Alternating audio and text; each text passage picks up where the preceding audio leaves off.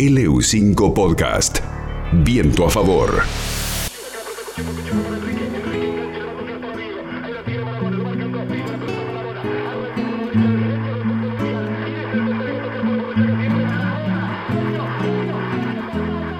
con un par de lisos crotos, esperando por el bondi.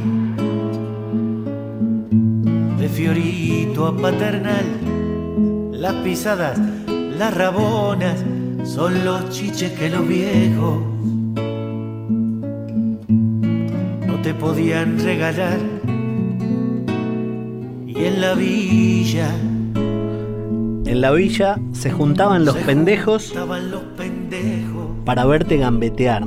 A mi gusto esta es la canción más bonita que le hicieron a Diego Maradona de las que yo conozco. Probablemente haya otras tantas que no. Estamos escuchando a La Guardia Hereje. La canción se llama Para verte gambetear.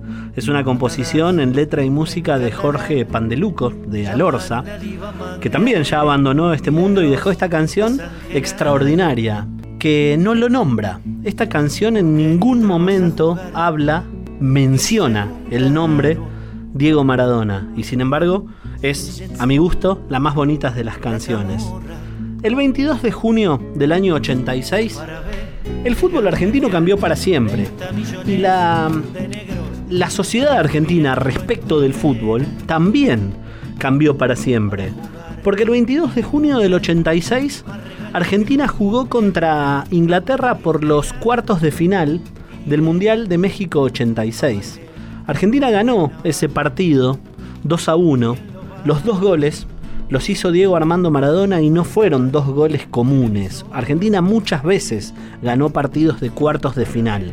Pero esos dos goles, cada uno tiene una historia gigantesca. Y esos dos goles eran el partido con Inglaterra después de la guerra de Malvinas. Esos dos goles de Maradona tienen la mayor mística de la historia del fútbol, sin lugar a dudas. Uno, con la mano de Dios. El otro, el de la gambeteada eterna y el relato de Víctor Hugo y el gol más importante de la historia de los mundiales.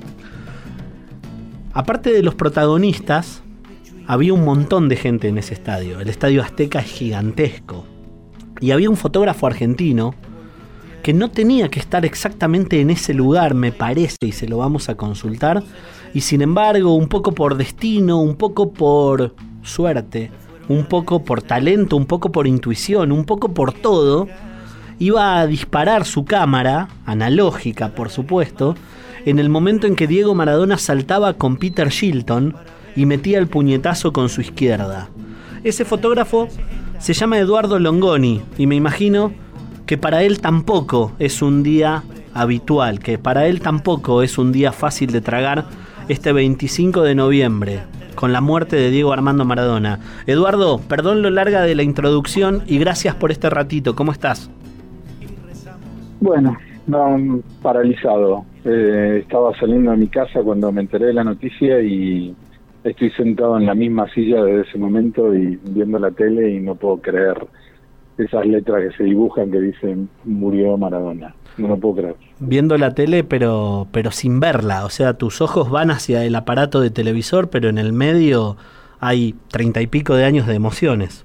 Sí, está toda, me parece que toda, toda una vida de, de los que amamos el fútbol, de los que tuvimos el privilegio de ver a Maradona en el momento cumbre, de ver a Maradona entrando a, una cancha, como vos decías, ese 22 de junio, siendo el mejor jugador del mundo y saliendo, sin, saliendo a los 90 minutos mm, siendo un, mito. Y bueno, es ese mito. Me, me cuesta me cuesta creer que haya muerto, pero desde ese momento fue un mito. Exacto. Pasa con muchos artistas, pasa con muchos referentes, que en el día en que mueren, la metáfora periodística, el juego, si se quiere, eh, literario o de palabras, es nace una leyenda. En este caso la leyenda ya tenía treinta y pico de años. Sí, yo creo que, mira, lo estoy escuchando en un programa a Ruggeri, a su compañero, a su, al subcapitán, digamos. eh, Sí. y, y en algunas cosas Él, dice, no, no, cuando terminamos de jugar eh, nos quedamos pegados en ese lugar, ¿no? Yo creo que ese partido es el partido más largo de la historia del fútbol argentino. Lo, podría narrar mejor Fontana Rosa. Lo, podría haber narrado mejor Fontana Rosa. Me parece que ese partido, los que vimos ese partido, lo seguimos viviendo todo el tiempo. No, no va, no va a haber otro, otra circunstancia otra otra otra cosa igual. Y entonces también nos deja fijados en la edad que teníamos. Cuando me enteré que se había muerto Maradona, lo, primero que se me vino es que ahí en ese en ese momento yo tenía veintipico de años, el pelo largo, era un poco atolondrado, como vos decías, eh, estaba en un lugar que no tendría que haber estado porque llegué tarde a la cancha y entonces eh, estaba agarré un pésimo lugar y el destino, la suerte, un poco la, mezcla de todo hizo que, estaba desesperado y pude, pude hacer esa foto que, finalmente dio la vuelta al mundo, ¿no? La de la mano de Dios. Pero, pero bueno, yo creo que, para todos es un, alguien decía, yo no quise ni salir a la calle, que en Buenos Aires, supongo que tal vez en todas las ciudades hay como una como una especie de silencio, ¿no? En este año, perdón, no, pero en este año de mierda, sin duda. donde donde todo donde donde todo es eh, es muerte y, bueno y está este esta muerte que, nos golpea tanto. Eduardo obviamente ¿er-, era tu primer mundial o no no era el segundo. Yo había ido al mundial de España. Ya ya ya había ya lo había fotografiado en el mundial de España y lo había fotografiado también eh, jugando en Argentinos Juniors claro ¿Tenés? La, vieja canchita de Argentino Juniors. Me imagino un centenar de fotos, varios centenares, no sé si miles de fotos, de los siete partidos de Argentina en México 86. Y hay una que cambió tu vida. Y que como lo dijiste, yo, yo lo sugerí a modo de, tirar, de tirarte el centro y quiero que, que encares vos y, y definas. ¿Salió un poco de pedo? Me refiero a que no tenías que estar en el lugar en donde estuviste con, y tener esa vista privilegiada de Maradona saltando con Shilton. Mira, salió, salió un error. Eh, y de, los errores en general, de los pequeños errores o de los errores eh, primitivos salen más errores. Pocas veces salen algún acierto. Sí. Eh, salió un error porque, como te decía, yo llegué demasiado tarde, no es que llegué cuando el partido había empezado, pero llegué demasiado tarde para armar mi laboratorio, estamos hablando de época de fotografía analógica, había que revelar los rollos, eh, hacer una copia, transmitir la, la, fotografía, por lo cual quedé muy mal ubicado en el primer tiempo y, y, como también hay una cuestión de códigos con los fotógrafos, ese mismo lugar lo replicás en el segundo tiempo, por lo cual estaba desesperado, no tenía fotos estar al lado del palo del arquero implica que, no tenés casi la, visión de la mitad de la cancha, porque tenés la red. Eh, por lo cual yo estaba en búsqueda de, fotos, necesitaba tener fotos porque el partido hasta ese momento iba 0 a 0 y no tenían casi ninguna escena y esa es la única explicación que le encuentro que para tener la cámara pegada al ojo cuando claramente era un, rechazo defectuoso de un defensor inglés que iba a tomar Peter Sinton y iba a seguir jugando. Así que sí, fue de un error y podríamos decir que fue de pedo, fue de suerte. Eh, es, eh, qué lindo, qué lindo, qué lindo error y qué, qué linda casualidad. Eh, Eduardo, lo sumamos a, Pablo Brandi, periodista deportivo de EU5, que desde su casa también está obviamente recontramovilizado en, en un día como hoy y te quiere saludar. Gustazo, Eduardo, mandarte un abrazo grande y, preguntarte en qué momento este, te diste cuenta que tenías esa joyita del gol, el, gol con la mano. No sé si en ese momento, porque vos decís, tengo el ojo en la lente, pero ¿te diste cuenta ahí o después? No, me di cuenta que algo raro había sucedido. Tenía dos colegas al lado, eh, que uno alemán y un holandés creo, que ellos no habían podido hacer la foto y entonces al verlo tan cerquita, ten en cuenta que de la línea de donde nosotros fotografiábamos a donde saltó Maradona con Peter Silton debe haber 6 metros, 8 metros como mucho, o sea que lo tenés ahí al lado. Eh, y ellos aseguraban que la, foto eh, que perdón, que, la, que la, el gol había sido con la mano, pero hay que tener en cuenta que las cámaras analógicas, esto para, eh, justo levantan el espejo eh, en el instante, en el, en el milisegundo en donde vos eh, apretaste el disparador, por lo cual de alguna manera los, los que hemos fotografiado en analógico durante toda nuestra vida tenemos una colección de instantes que no vimos en su momento, no vimos en vivo y en directo, que lo vio en nuestra película, pero que nosotros no llegamos a ver. Así que yo pude afirmar que tenía esa foto recién cuando revelé el, rollo de película cuando terminó el partido. Y qué sorpresón, mm. qué sorpresón que un poco lo esperabas y otro poco eh, eh, habrás descubierto sobre el momento. ¿Hay alguna otra foto del mundo, no te digo la misma, pero similar? Sí, sí, hay una foto de un fotógrafo mexicano que es mejor, eh, y es en color y la, y la foto, la pelota está en el puño de, Diego, y pero él trabajaba para un para un diario para un y, y el hecho de que saliera en la tapa de, de, un diario en color que en ese momento la mayoría de los diarios publicaban en blanco y negro hizo que la foto quedara un poco apresada en ese en ese ámbito. En cambio yo trabajaba para una agencia y la agencia además repartió esa foto en las agencias internacionales y eran blanco y negro. Y alguien por ahí después, eh, bueno, uno muchas veces habla y filosofa sobre algunos, algunas cuestiones. Tenía también eh, esta foto como el ángel de ser imperfecta, ¿no? De que la pelota no estuviera pegada en el puño de esta foto que, te, que, que de alguna manera completa al espectador, como muchas veces eh, vemos en, una en una fotografía, en una pintura, en algunas películas, esto o en, en, una novela también, ¿no? Que la terminas completando vos, que la terminás de, de, de, digerir y entonces estás viendo que la inexcusablemente que la foto que, que el gol fue con la mano y no es así no es como una prueba documental pero me, parece que ese tipo de fotos a veces tienen ese ángel, tienen como una, como una especie de aura. Claro. Eduardo, buenas tardes. Daniela te saluda. Hola Daniela, ¿cómo estás? Eduardo, ¿cómo cambió tu vida esa fotografía, si es que lo hizo, no? No, no cambió mi vida. Mira, yo eh, durante, yo empecé a fotografiar en plena dictadura, en el año 79, mi primer foto un atentado montonero que en lo que se llamó la contraofensiva montonera en, noviembre del, del, 79.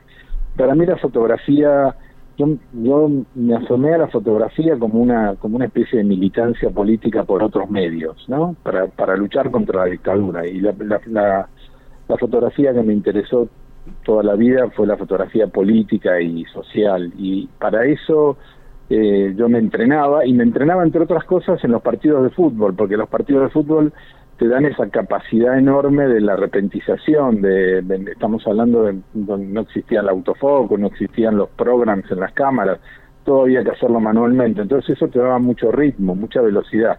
Y aparte amaba el fútbol, amo el fútbol, digo, sigo intentando jugar al fútbol a mi edad, me paró la pandemia pero veo partidos de fútbol y el fútbol para mí es como una, como, no sé, he pasado horas y horas escuchando partidos de fútbol, viendo partidos de fútbol, jugando y, pero bueno, esa foto a mí al principio me costó durante un tiempo como si fuera la paternidad de esa foto, hasta que me di cuenta que en esa foto también había un componente enorme, un componente social que era la argentinidad ¿no? Un tipo como Diego que era capaz de hacer el gol más espectacular de la historia de los mundiales y en ese mismo partido hacer un gol con la mano que no se, que no viera el, árbitro.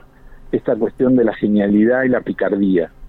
Y bueno, ahí me, empecé a como acercar de nuevo a esa foto, pero pero no, no, diría que me, me, cambió la vida. Me parece que la, la obra de cada uno, la coherencia es lo que te va dando el ritmo de, tu vida, de tus fotos, de lo que te interesa. Eh, Eduardo, y, con respecto a esta foto o por alguna otra situación, ¿tuviste la, oportunidad de, en algún momento estar con Diego, charlar con él? Esto de que la profesión este, muchas veces nos lleva a llegar a personas que son inalcanzables, como puede ser el propio Diego Armando Maradona, este, y te dio la chance esto de ser fotógrafo, este, o por ahí por otra situación de llegar a estar cerca de Diego y no sé, terminar hablando de la foto? Mira, el original de esa foto, la, primera, la copia que yo transmití, se la regalé a él. Al otro día del partido contra Inglaterra, en la concentración del Club América, que era donde estaba, donde estaba Argentina, eh, era un mundo de periodistas y eh, ahí fue ahí donde él acuñó la frase de que la mano de Dios, ¿no? ¿no? Yo no lo hice con la mano, en todo caso fue la mano de Dios. Así que cuando se fueron todos, como nosotros teníamos, muy, digo nosotros, los fotógrafos, los cronistas que, que trabajábamos en esa época, estábamos mucho más cerca de la selección de lo que ahora está el, periodismo de, de, cualquier equipo, ¿no? Había, era, era como más, eh, más cotidiano, un trato más, más campechano. Así que yo le regalé la foto y él se sonrió y supongo que siempre siempre quise suponer que la tiró a la basura porque él no quería decir que había sido con la mano. No lo sé qué pasó con esa foto. Eh, pero pero lo cierto es que, después tiempo después cuando fue la noche del programa que él tenía la noche del 10 que Claudia era como su, su ex esposa era la productora me llamó para, para pedirme la foto y yo le dije que sí, que obviamente que se la daba y que quería, bueno, que quería que me invitara si, iba, si iban a usar la foto. Y a, y a los dos días me llamó y me dijo, no, Diego no quiere la foto porque dice que no lo hizo con la mano el golpe. Habían pasado 20 años. Y cuando se cumplieron 30 años, y era genial, ¿no? Tenía algunas, bueno, esas frases y esas salidas. Cuando se cumplieron 30 años, del partido, eh, o sea, hace poquito, ¿no? En el 2016, eh, Víctor Hugo me invitó a, hacer 5N, un programa para hablar un poco de la foto. Y justo cuando estábamos hablando de la foto, le dieron una sorpresa a Víctor Hugo, la producción, que lo había ido a buscar a, Diego, a su casa. Y justo entró en ese momento donde en la pantalla gigante del, del estudio estaba la foto y, y, yo estaba hablando con Víctor Hugo. Así que Víctor Hugo me presentó, ¿no? Me dijo, bueno, él es Eduardo Longoni que hizo la foto y me dio un abrazo enorme y me dijo, eh, hiciste la foto que me mandó en cana, pero con una sonrisa, ¿no? Eh, que, que, esa es la parábola de las tres estaciones en las cuales me, me relacioné con Diego con, con respecto a esa ¿eh? foto. Sí, lindo. Eduardo, es un placer enorme hablar con vos. Ojalá hubiéramos hablado como lo hicimos en el 2016 cuando se cumplían 30 años de ese partido y por lo tanto de esa foto. Ojalá hubiéramos hablado de vuelta hoy con otro contexto, pero ya con la noticia puesta y, con el resultado irreversible, nos parecía lindo volver a tener tu, palabra y, te agradecemos el esfuerzo en un día triste, en un día feo, de, de charlar un ratito con nosotros para Neuquén. Bueno, gracias a ustedes por el llamado y bueno, fuerza. Abrazo gigante, chau chau. Eduardo Longoni es fotógrafo, es fotógrafo eh, en, todo lo que representa esa actividad. De hecho, él mismo lo contaba, le gusta, le gustaba más, se dedicaba más a la fotografía política y social. Y bueno, eh, cubriendo su segundo mundial después de lo que había sido la experiencia en eh, España 1982, en donde también había fotografiado a Diego Maradona, tuvo la suerte de cubrir fotográficamente el Mundial 1986. Todos los partidos, pero por supuesto uno fue especial. El 22 de junio de ese año, Argentina ganó con los dos goles de Maradona. Uno aunque él no lo diga, lo hizo con la mano, aunque digan que fue la mano de Dios. Y la foto de todo el mundo, de todos los fotógrafos que estaban de cualquier nacionalidad, que mejor lo muestra es la de Eduardo Longoni. Un gustazo poder hablar con él a pesar del día triste. LU5 Podcast.